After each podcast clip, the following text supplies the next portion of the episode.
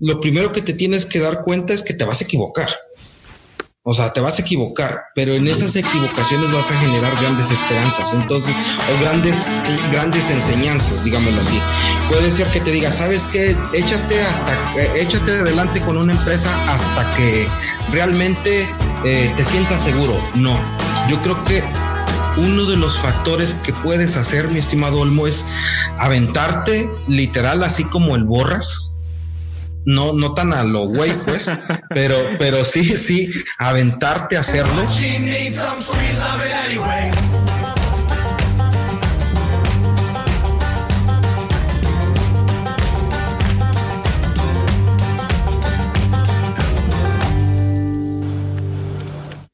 Bienvenidos agrotitanes. Antes que nada, muchas gracias, mi estimado Olmo, por permitir hacer esta colaboración de los podcasts y sobre todo por tener esa humildad y tener esa gran visión tuya de, de querer fomentar todo el trabajo titánico que tienen los agricultores para poder sacar sus cosechas.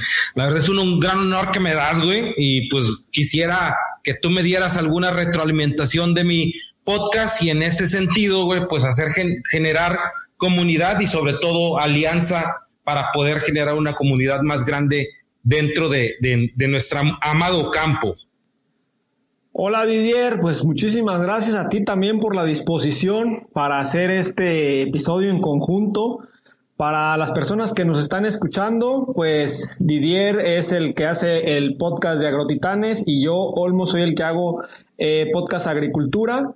Y bueno, pues ahora estamos los dos aquí uniendo fuerzas, Didier, pues para impulsar un poco este medio de comunicación que no está siendo tan utilizado todavía, en especial en las cuestiones agrícolas. Desafortunadamente tenemos una brecha tecnológica y no tanto por el hecho de, de ser que no estemos manejando tecnología en el campo, sino que yo noto que a lo mejor hay una situación donde no se comprende qué son los podcasts, no se sabe a veces el enfoque de ellos y es con lo que me he topado en el día a día en, al momento de estar implementando eh, estas, estas pláticas, estas conversaciones Desconozco cuáles han sido tus trabas, mi estimado Olmo. Sin embargo, es de reconocer que tú llevas casi 100 capítulos y eso es algo bastante, bastante amplio de conocimiento y de entrega de tu trabajo para el campo. Sí, Didier, pues llevo casi, ya pasé los 100 capítulos, sin embargo, pues muchos de ellos son episodios breves, tú, tú, llevas por ahí cerca de 30, creo que ya los pasaste, y pues creo que todas son entrevistas, entonces son episodios un poco más en extenso. Pues vamos a comenzar por ahí por lo que me acabas de preguntar, qué, digamos, problemas limitantes me he encontrado y te voy a comentar ahorita pues de manera breve lo que yo he pasado para tener este podcast y pues después tú me cuentas tu parte. Eh, para empezar, pues Podcast Agricultura tiene desde enero del 2020 a la fecha, es decir, apenas lleva seis meses, sin embargo, con la idea llevaba ya dos años y no empezaba por una u otra razón, que me falta el micro, ya sabes, no ponemos pretextos de todo, no me falta el micro, que ahora la cámara, que ahora no sé qué, que ahora el software, etcétera. Y sin embargo, poco a poco me fui dando cuenta que el problema pues más bien era el miedo, el miedo a hacer algo que pues nadie más había hecho hasta este momento. Bueno, yo estuve haciendo una investigación sobre podcasts agrícolas, encontré algunos, eh, los que encontraba tenían uno o dos episodios, este, estaban abandonados, algunos con cuatro o cinco episodios, pero ya desde hace algún tiempo, es decir, no había como una continuidad y yo siempre había querido encontrar un podcast agrícola, pues para enterarme de cuestiones que a mí me interesan, porque el podcast es una herramienta de comunicación que yo utilizo desde hace más o menos 10 años, y en todo ese tiempo no había encontrado, digamos, un podcast que a mí me gustara sobre agricultura, y pues dije, vamos a crearlo. Y el principal, la principal limitante para mí, Didier, pues fue el miedo, fue el hecho de decir, eh, ¿cómo le voy a hacer para exponerme a tanta gente, ¿no? Porque yo voy a hablar aquí solo, pero después mucha gente lo, va, a escuchar y pues pueden ser críticos. Y cuando pues me di cuenta de que era simplemente miedo, pues lo comencé a hacer y dije, pues ya, vamos a hacerlo, como vaya saliendo y vamos aprendiendo en el camino. ¿Tú qué me cuentas, Didier? No, hombre, pues casi, casi la misma historia, güey, porque pues yo no escucho podcast desde hace mucho tiempo. O sea, la verdad es que yo creo que debo de tener mm, alrededor de cuatro a cinco años máximo escuchando podcast. Pero realmente el primer, primer podcast que escuché y que me llamó mucho la, la atención fue el de Cállate y Vende. Este amigo que a final de cuentas es de los principales podcasts de negocios en México y Latinoamérica, lo que decía era de que pues, te avientes, ¿no? Y en este caso vuelve a pasar lo mismo que contigo, o sea, era una idea que ya traía ahí medio pulida, eh, era una idea que tenía ah, ganas de hacerla, me fui al, podcast de, al Festival Mexicano del Podcast que fue en Monterrey en noviembre, tuve el acercamiento con gente que tenía muchos podcasts y lo principal que te que decían es, arráncate, güey, porque a final de cuentas en el camino vas a encontrar las oportunidades de mejora, pero si no te arrancas no vas a tener ninguna oportunidad de mejora. Y en ese sentido, fíjate que a mí lo que me sirvió mucho fue el hecho de poderlo poner como objetivo claro el día que quería que iniciara. Y el día que inició fue el día 23 de marzo de, de 23 de marzo del 2020, que es el día del, del agrotitán favorito, que es mi papá. Entonces dije, ese día tiene que salir y cuando salí, pues ya de avanzada tuve tres podcasts o tres episodios para salir y empezar a, a, exponer más esto. Y lo otro es que me dio la oportunidad el podcast de conocer gente extremadamente exitosa, a veces sin tenerlos en la línea y a veces que piensas que son inalcanzables y créeme que muchos de ellos son las gentes más humildes y la gente que realmente quiere compartir su conocimiento. Eso es lo que me ha tocado a mí en esta parte, mi estimado Olmo. Pues cuéntame un poco al respecto. Pues qué planes tienes, digamos, con Agrotitanes. Eh, Fíjate que ha sido muy, muy, muy bueno porque las visiones a lo mejor no cambian, pero las conexiones te abren panoramas muy distintos. Por decir, actualmente queremos, junto con otros amigos de los, de los este, agrotitanes que hemos hecho, queremos generar una comunidad que genere valor a la agricultura, poderlo compartir. Y en ese sentido, el, podcast de, de, Agrotitanes va, por decir, te puedo decir, generar la Academia Agrotitanes. Y la Academia Agrotitanes va a ser tener gente de, de cualquier parte de la República que se quiera sumar a una, a una academia de agrotitanes en la cual el principal foco van a ser de tres a cuatro meses entonces, para mí o, para Agrotitanes, uno de los fundamentos actuales es generar la escuela o la Academia Agrotitanes donde tengamos este tipo de personajes, donde tengamos una granja experimental para que ellos a final de cuentas puedan estar evaluando in situ cada una de las situaciones en las cuales te vas a enfrentar al campo, a calibrar este, aspersoras, calibrar, eh, ¿cómo se llama?, aplicaciones, mover un dron, tener seguimiento por satélite, eh, ver qué datos te puede dar una estación climatológica, ver qué datos te puede dar una situación de un, de un, de un sensor este, tecnológico para ver lo del agua. Hacia allá es donde pinta Agrotitanes o gente que tenga la chispa emprendedora que se vaya y también haga sus, sus empresas. Eso en ese sentido lo vemos entre un año, dos años máximo para estar ya en ese punto tan profundo de, poder mover a nuestra comunidad. Ok, Didier, es, pues es muy interesante esa planeación a futuro que traes. Sin duda, yo también por ahí tengo la intención de realizar algunos cursos digitales en mi plataforma, que es eh, blogagricultura.com. Sin embargo, eh, pues todavía estoy delimitando varias cuestiones. Considero que se tiene que tener bien clara una metodología para hacer los cursos o algo, porque me he encontrado yo con algo de, digamos, resistencia. Por ejemplo, a, colegas acá, agrónomos, pues les he preguntado, oye, pues cómo estaría, cómo te, ¿Te gustaría una academia? Y mucha gente me he dado cuenta de en el, en al menos en el ámbito del campo, como que no tiene esa intención de decir, me quiero seguir preparando, quiero mejorar, como que conozco, al menos yo, no sé, no sé cuál sea tu caso, ahorita me comentas. Y pues justamente eso yo lo veo como una limitante a vencer. ¿Qué opinas al respecto? Totalmente de acuerdo, totalmente de acuerdo y yo creo que tú lo debes de tener y, tú eres una persona que está fungiendo como, como asesor en, en, ciertos cultivos y que realmente lo que quiere la gente es que le soluciones el problema, no quiere tener esa situación de una brecha de conocimiento para poder solucionar los problemas. Y actualmente nuestra generación es así. Tenemos generaciones que queremos la solución con un TikTok de 30 segundos o queremos tener una interacción con el conocimiento de una hora. Y a final de cuentas, esa, esa brecha, lo peor que nos va poder hacer, mi estimado Olmo, es que si nosotros no profesionalizamos al campo, no nos damos a la tarea de quererlo eh, tener en, una, en un orden más cultural o de mayor eh, eh, situación cultural, vamos a tener desabasto tanto económico como para generar la comida.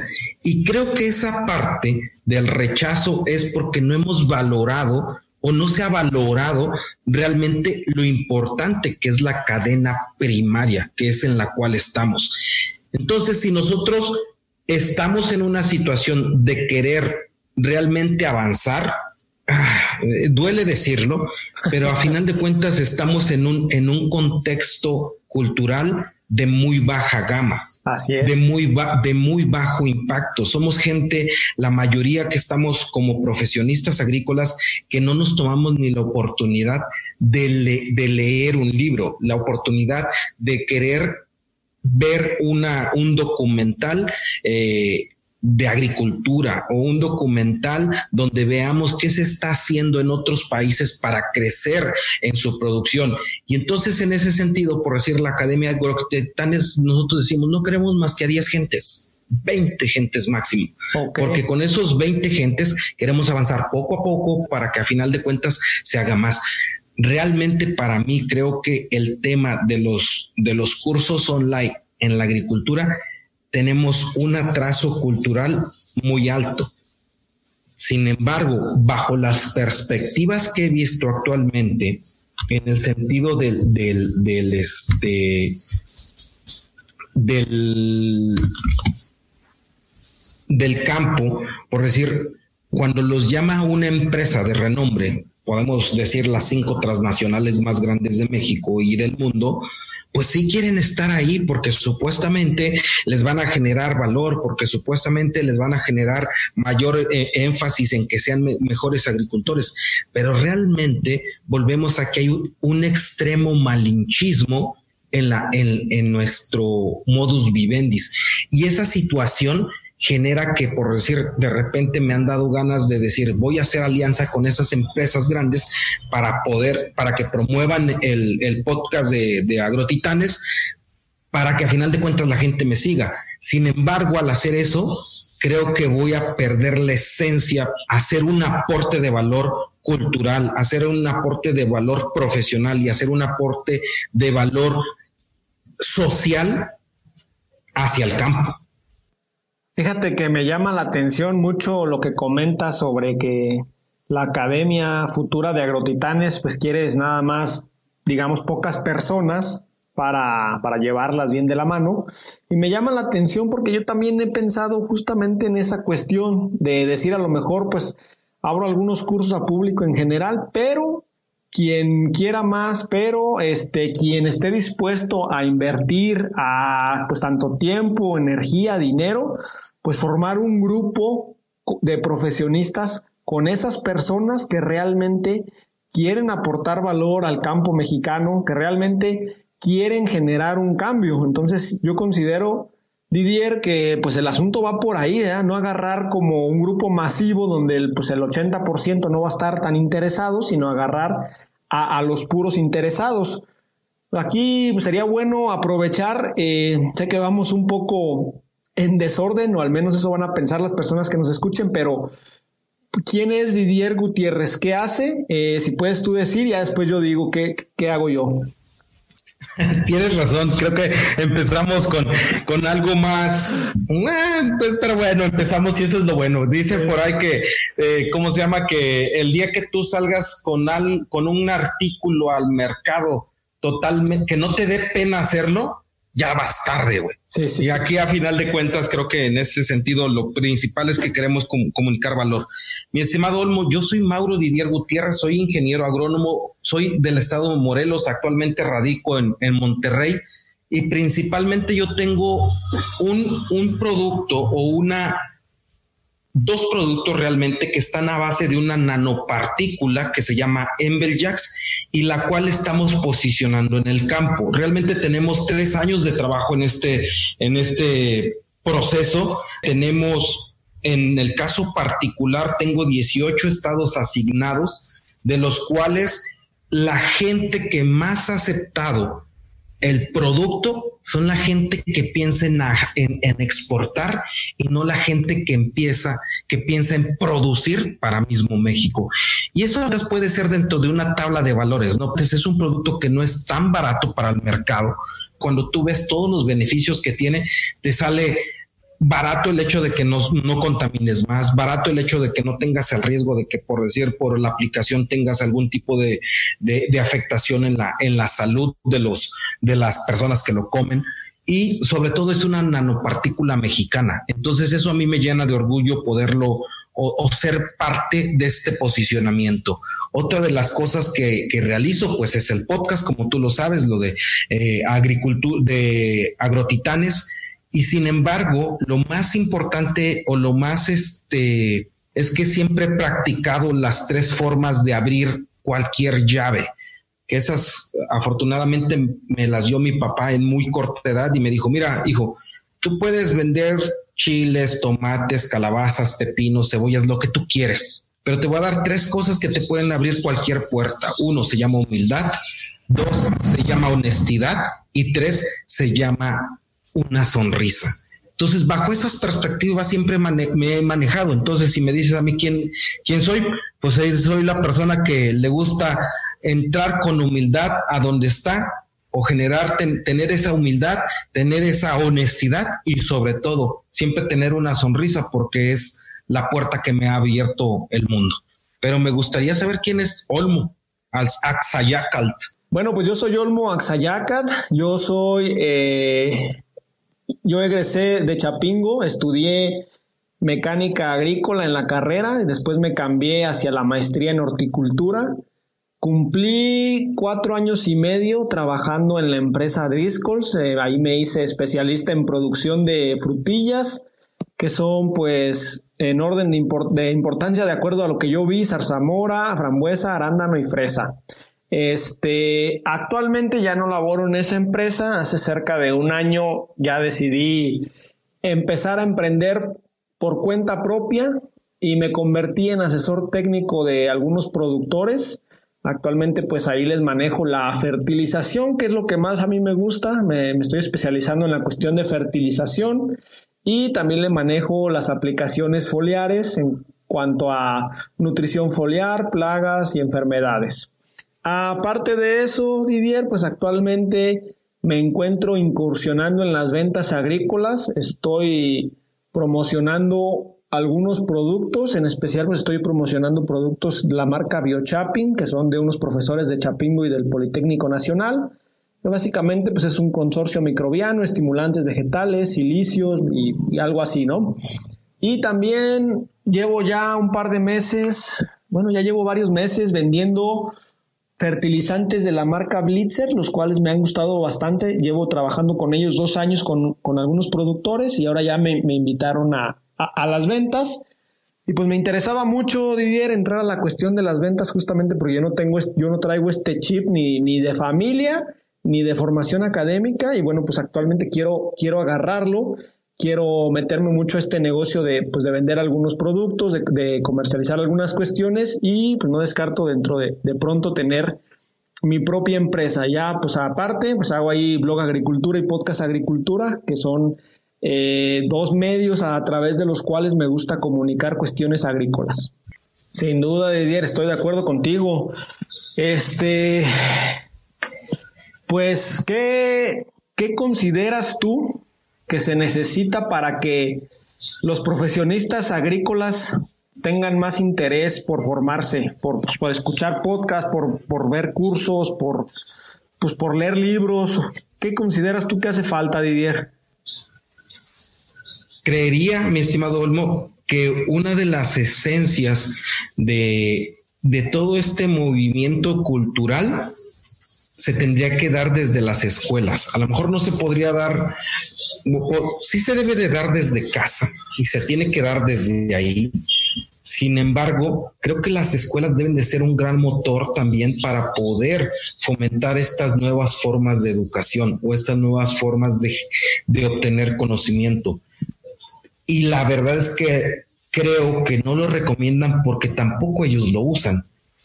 Y, ese, y esa brecha o esa confrontación de que no lo uso, por eso no lo recomiendo, y el que lo usa no lo recomienda porque a final de cuentas está en un contexto donde no lo usan, es una, una situación muy, muy, muy, muy, muy, cuidadosa o, muy, no sé, confrontativa. Sin embargo, creo que la mayor parte del hecho de poder eh, enmarcar que los profesionistas tengan mayor apertura al conocimiento es porque se tienen que salir de su zona de confort. Sí. Y entonces es como que eso los encierra. Ok, ok. Por cierto, ¿tú de qué escuela eres? Yo estudié en un tecnológico agropecuario en Tlajomulco de Zúñiga, Jalisco. Ah, en Jalisco, ¿no? ¿Y en, qué, ¿Y en qué estuvo que te fuiste de Morelos a Jalisco? es una historia ahí media, media, media, digámosle así, rara, porque dice, pues güey, allá te, te, te aceptan si quieres irte. Y a final de cuentas yo lo veía como el hecho de poderme salir de algún lugar donde yo estaba acostumbrado a vivir y dije, pues me voy. Y fíjate algo, algo curioso, cuando yo estaba ya en la escuela, me di cuenta que de las mejores escuelas, pues era Chapingo o era la Narro, ¿no? Y le digo a mi papá, le digo, oye, me, me voy a regresar a Chapingo. Pues mira, te voy a dar dos cosas muy importantes, dice. Una, resulta ser que te vas a regresar a Chapingo, te vas a chutar el propedéutico y en, y en la escuela donde estás ya llevarías dos años. Y allá apenas empezarías la carrera. Sí. Entonces me, hizo así como el tiempo, ¿no? Dice, este, dice, y la otra, dice, la escuela no la hace la escuela, la escuela la hace el alumno. Ah, claro. Y como que fueron esas cosas que dije, ah, pues tienes toda la razón. A lo mejor puedes haber estudiado en Harvard, pero si no eres el alumno ideal para el, para lo que la formación profesional quiere, pues al final de cuentas vas a quedarte en, en, las mismas, ¿no? Entonces, por eso decidí terminar ahí. Sin embargo, ya después dije, no, voy a regresar a alguna, alguna escuela de estas. Sin embargo, vuelvo a lo que te digo, o sea, llegué a un trabajo con una empresa transnacional a quien le agradezco mucho, que fue DuPont, y, y llego ahí, me enfrasco cuatro años, ¿por qué? Porque me sentía una persona valorada por la empresa, una persona comprometida con la empresa y una persona que no se quería mover de ese de ese trabajo estabas dentro de las empresas más grandes de agricultura en, no en México, sino en el mundo y te daba ese valor, ¿no? Te daba ese apellido. Y después de eso salgo y me voy a BASF y ahí también me va muy bien y te puedo decir que esas experiencias profesionales me dieron la pauta para poder empezar a generar la empresa que actualmente represento, la empresa ahorita funjo como director, ¿no? ¿Cómo se llama tu empresa? Mi empresa se llama Betty Solutions SADCB. SDRLDCB, perdón. Ah, ok, ok. Y ahí el, el, producto que nosotros manejamos o distribuimos es el Exodus Max y el EDAFOS. El EDAFOS que es para el suelo, el Exodus Max que es para problemas foliares. Tenemos otra gama de productos como un adherente que se llama Anspersand, que es un un adherente, pero más que nada coloidal. Lo que hace es que las, que las moléculas se uniformicen y por lo tanto al momento de aplicar tengas una mejor aplicación. Ok, ok. Estamos introduciendo ciertos hidrogeles que realmente sí le den el agua a las plantas y ese es otro proceso que tenemos. Y en, y en sí esa es la, la historia, digámoslo así, breve de, de, de, de mi persona. Y en el caso tuyo veo que tuviste, ¿cuántos años estuviste en Driscoll? Sí, este, pues yo una vez que egresé de la maestría me, me, puse un poco a la docencia. Este, fui profesor a nivel prepa, pues ya sabes, química, física, matemáticas y después fui director. Sin embargo, pues pronto me di cuenta que no era lo que yo quería hacer, al menos, o sea, me, me fue bien, me sentí bien, pero no es lo que yo quería hacer 10, 20 años hacia adelante, ¿no? Entonces, por eso, en cuanto un amigo ahí de Chapingo me dijo, oye, hay vacantes acá en Driscolls, en Zamora y en Los Reyes, puedes aplicar algunas si gustas, pues decidí inmediatamente aplicar. Bueno, ya, ya había cortado yo relación en la, en la prepa donde yo trabajaba. Estuve tres meses así como, pues viendo qué pasaba de la vida, ¿no? Ahí me fui a vivir a Chapingo, ahí para estar con mi papá, platicar y todo. Y eh, pues una vez que ya yo entro a Driscoll, pues también yo me sentí así como, como tú, ¿no? Cuando entraste pues, en una gran empresa donde te procuraban, donde tenías unas buenas prestaciones y pues la verdad me iba excelente. Sin embargo, pues aquí es donde entra el pero, ¿no? O sea, de repente yo me sentí en una zona de confort muy grande, de decir, ah, chequecito cada 15 días, ah, bono tal mes, el aguinaldo a, fin de año. Y de repente dije, bueno, o, sea, al menos, bueno, yo desde mi punto de vista un día me puse a pensar y dije, esto no es tan escalable como yo quisiera. Es decir, me pagaban bien, sin embargo, pues para yo ganar el doble, quizá, quizá iban a pasar 5 o 10 años. Y para ganar el triple, pues a lo mejor tenía que volverme el mero, mero gerente de algún lugar, ¿no? Y no lo veía yo factible porque no era como que me hubiese gustado meterme tanto, tanto en cuestiones directivas. a mí me gusta mucho andar en campo. Y pues en cuanto reflexioné, en cuanto pensé ese, ese tema que te comento, pues dije, no, pues vamos a salirnos. O obviamente como yo ya había escuchado muchos podcasts, muchas experiencias de personas, había leído varios libros, pues yo ya sabía que no iba a ser fácil, ¿no? Que me iba a salir y que pues de repente iba a tambalear justamente por esta cuestión de ya no viene todo así como llegando cada quincena, ¿no? Y eh, pues por, por, lo mismo traté de hacer un buen colchón que me permitiera pues salirme y empezar algo. Y ahora pues ya que estoy en este lado pues veo que sí es complicado iniciar, pero una vez que arrancas pues tus, tus ingresos pueden ser los que tú quieras, o sea, a como te pongas las pilas, a como te pongas de buzo a los productos que traigas, pues puedes empezar a vender. No sé si, no sé si a ti eh, te pasaría exactamente igual o, cuáles fueron las razones por las que tú dejaste, pues digamos, tu cheque seguro, ¿no? No, hombre, pues como dices tú, termino en VAS, me, me dan las gracias en VAS. Después de ahí paso por un tema que se llamaba, eh, que, que es una empresa muy grande también, que es este Agristar me doy cuenta de realmente cómo funciona la forma de comerciar y dije, ah, como que he estado equivocado de dónde he estado. Me gusta mucho el, el, el, el, comerciar, me gusta mucho esa parte. Y entonces después pasó una gerencia de Seminis y ANSA en el altiplano y realmente yo tuve mucho miedo, pero mucho miedo en salirme. O sea, sí fue una cuestión complicada el hecho de, como dices tú, dejar la, la quincena, dejar el tema de, de, estar eh, apoyado y, en ese sentido eh, agradecido con la empresa. Sin embargo, te puedo decir, o sea, independientemente de eso, yo tenía otras actividades. Nosotros vendíamos moringa, por decir, encapsulada y en varias presentaciones. Y ahí me veías yendo a los tianguis a vender moringa y me di cuenta que esa parte es lo que me apasionaba. Me apasiona el hecho de poder comerciar, me apasiona el hecho de poder vender, porque es un reto diario. Aquí no es un reto del día de mañana, no. O sea, hoy tienes que hacer acciones para que se cumplan los resultados en el mes. Tengas esa parte, o sea, como tal, o sea, salir a ganar, no, no, no sales a perder. Entonces, si me dices a mí, me dio miedo, sí, me dio un chingo de miedo, pero con el favor de Dios, tuve un socio también, que un socio con una visión diferente a mí con el, con el tema del, dinero, que permitió robustecer el, el, el, negocio y ya después tomamos decisiones de, de, de separarlo. Pero en esa, en esa, en ese inter de poder tener un colchón, no sea por mí, sino para la empresa, pudo darme la oportunidad de decir, si me salgo ahorita, voy a seguir haciendo más grande el colchón en vez de estármelo reduciendo.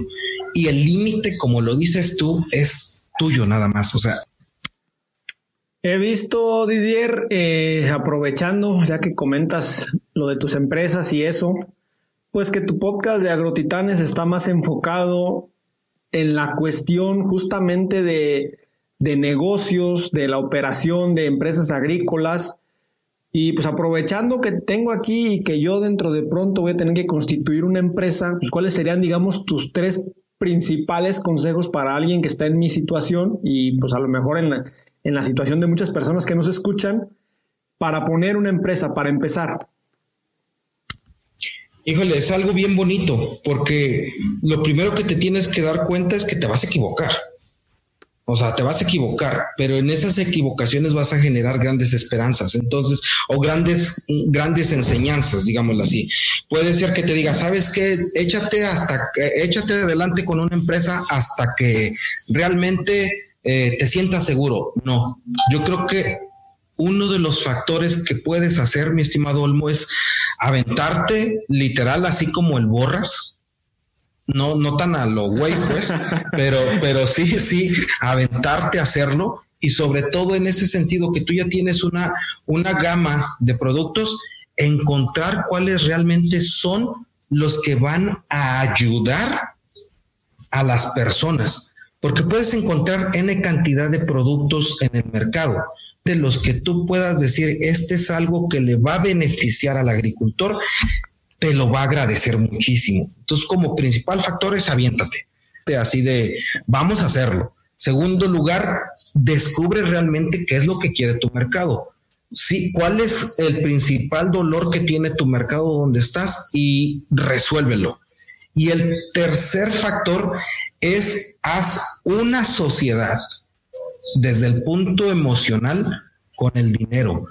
Otra forma de la perspectiva del dinero fue cuando realmente vi que el dinero es bueno para lo que es bueno, pero el dinero no cambia a las personas, realmente hace que las personas se expresen como son y las personas se van a expresar como son cuando tengan ese poder tan fuerte, porque dicen, ¿qué poder más fuerte que el dinero? Y tienen toda la razón cuando ya tienen ese poder que, digámoslo así, que sobrepasa la media o que ya tiene más que las otras personas, es realmente donde se expresa, porque ya no puede ser humillado por el dinero, sino él ya puede humillar por el dinero.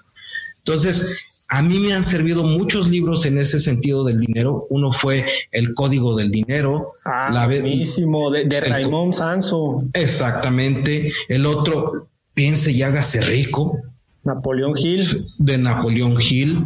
El otro que fue algo, hace un libro que yo leí hace mucho tiempo que se llama El hombre más rico de Babilonia. Ah, ese sí no me acuerdo de quién, pero también está bueno. No, no lo no, no me acuerdo del, del autor. Fue entender para qué es el dinero. Y te puedo decir algo muy importante que me, me ha ayudado también.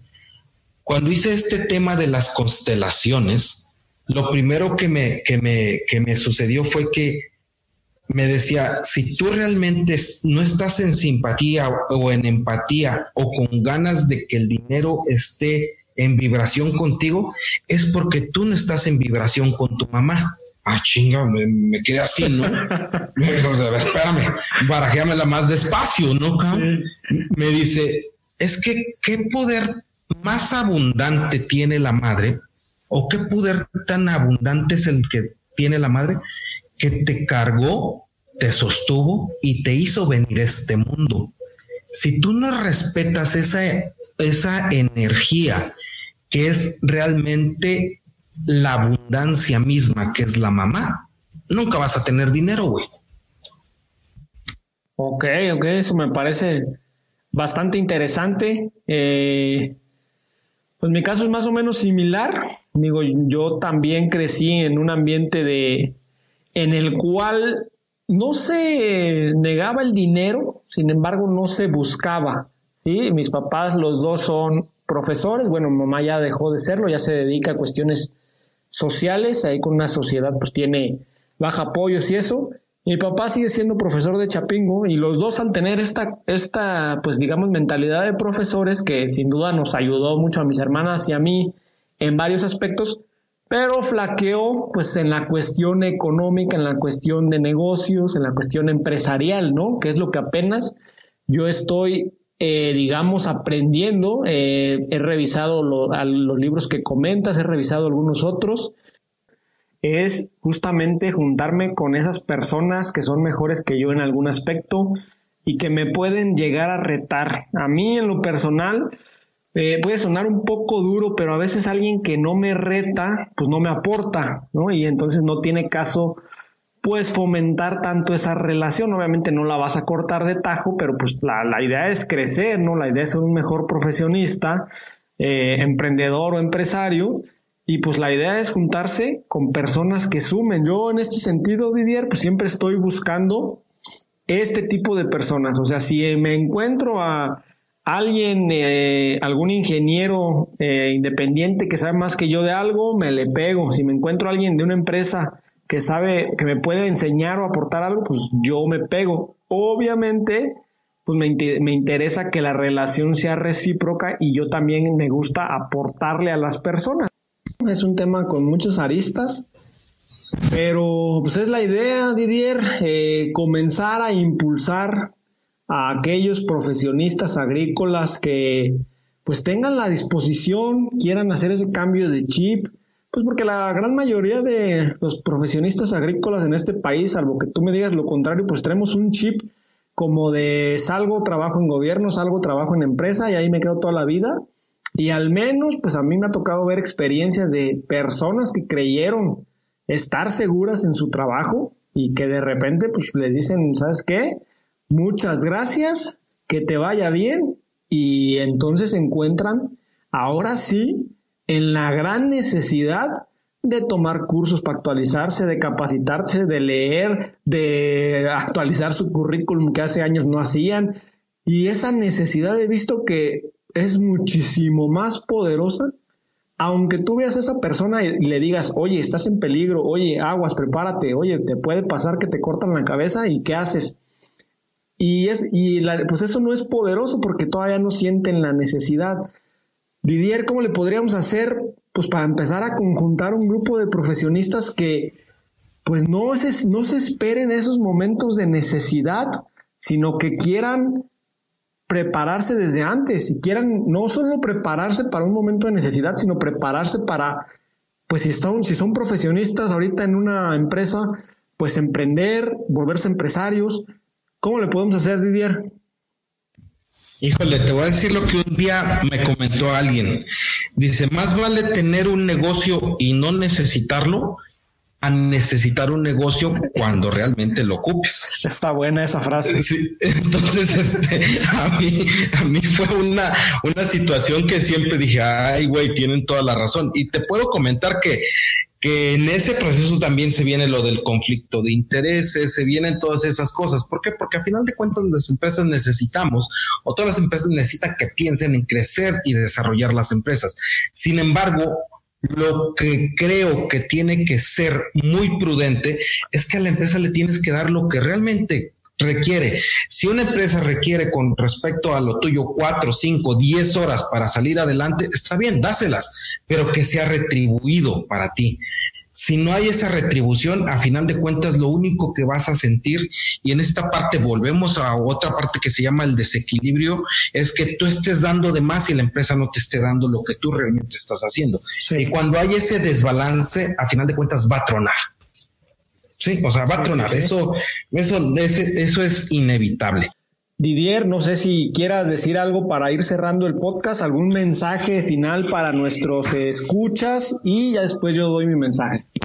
Claro, y mira, Olmo, realmente reconozco y te doy gracias por esta oportunidad que estás o que estamos pudiendo hacer de, de avanzar juntos, porque normalmente eh, mm, hay, hay veces que queremos que el otro no avance o yo avanzar. A mí me gusta que si yo puedo ayudar en algo para que avancemos todos, lo voy a hacer. Te lo dije, hagamos algo en conjunto para poder crecer. Les puedo decir algo, ¿cuándo han visto a un empleado millonario. Nunca, siempre, siempre el millonario o el rico es la persona que tuvo los suficientes aparejos, por no decirle blanquillos, para aventarse a, un mundo donde dicen por ahí, no hay peor barrera que la de superarse a uno mismo. Efectivamente, Didier, eh, pues también agradecerte. Me alegra mucho pues ya tener, digamos, a un podcast al que yo considero hermano sobre agricultura, porque pues de esta manera ya podemos platicar sobre cuestiones afines, ¿no? A, nosotros, o sea, pues cómo nos va con los podcasts, qué, qué estás haciendo para tener éxito, qué, puedo, qué se puede mejorar. Y pues por esto mismo, eh, desde que fue, eh, ¿quién fue el que me recomendó el podcast? Ah, fue Yair, el de Trembo, el que me habló sobre tu podcast. Inmediatamente lo busqué y empecé a escuchar los episodios. Y ya en eso, este, por ahí me contactaste y empezamos a, pues a platicar y a ver qué vamos a hacer para difundir más esto. Eh, antes de terminar, pues yo quiero invitar a los escuchas de Agrotitanes y a los escuchas de Podcast Agricultura, pues que nos ayuden, que nos sigan primero a, a Didier y a mí en ambos podcasts que nos escuchen, pero pues no solo eso, sino que también nos compartan, porque estos dos son proyectos que pues dentro de lo que cabe todavía, pues digamos, no, no hay beneficio económico de regreso, sino que todo es, todo lo que se ha realizado hasta ahora, pues es con la idea de empezar a generar un movimiento, una sinergia, justamente para que pues más información sobre agricultura pueda fluir por este medio, ¿verdad, Didier? Efectivamente, ahorita literal es puro amor al arte lo que se ha, lo que se ha dado por los podcasts, güey. Así es, efectivamente, ¿no? Pues este, hay que seguir platicando, Didier, hay que ver qué vamos a hacer para aportar valor, hay que ver si se hacen cursos, academia o, o vemos ahí también hacer videos de YouTube, ¿qué te parece? Me parece excelente y como te digo, realmente yo estoy para servir y sobre todo para que me quiten lo güey. Estamos para servir entonces, Didier, los dos, para que nos, se ilustren e iluminen con, con sus, con sus eh, comentarios, ¿ah? Y sobre todo, como dices tú, que nos sigan para que ya nos caigan unos pesitos a la bolsa. Sí, sí, sí, no ya dentro de pronto, pues por ahí tenemos que empezar a hacer algunas cuestiones para que se retribuya. Claro, pues muchas gracias, Olmo. La verdad es que, como dices tú, el podcast Agriculturas, Agrotitanes, somos una, una, es una hermandad agrícola y lo único o el fundamento es darle poder a nuestro campo.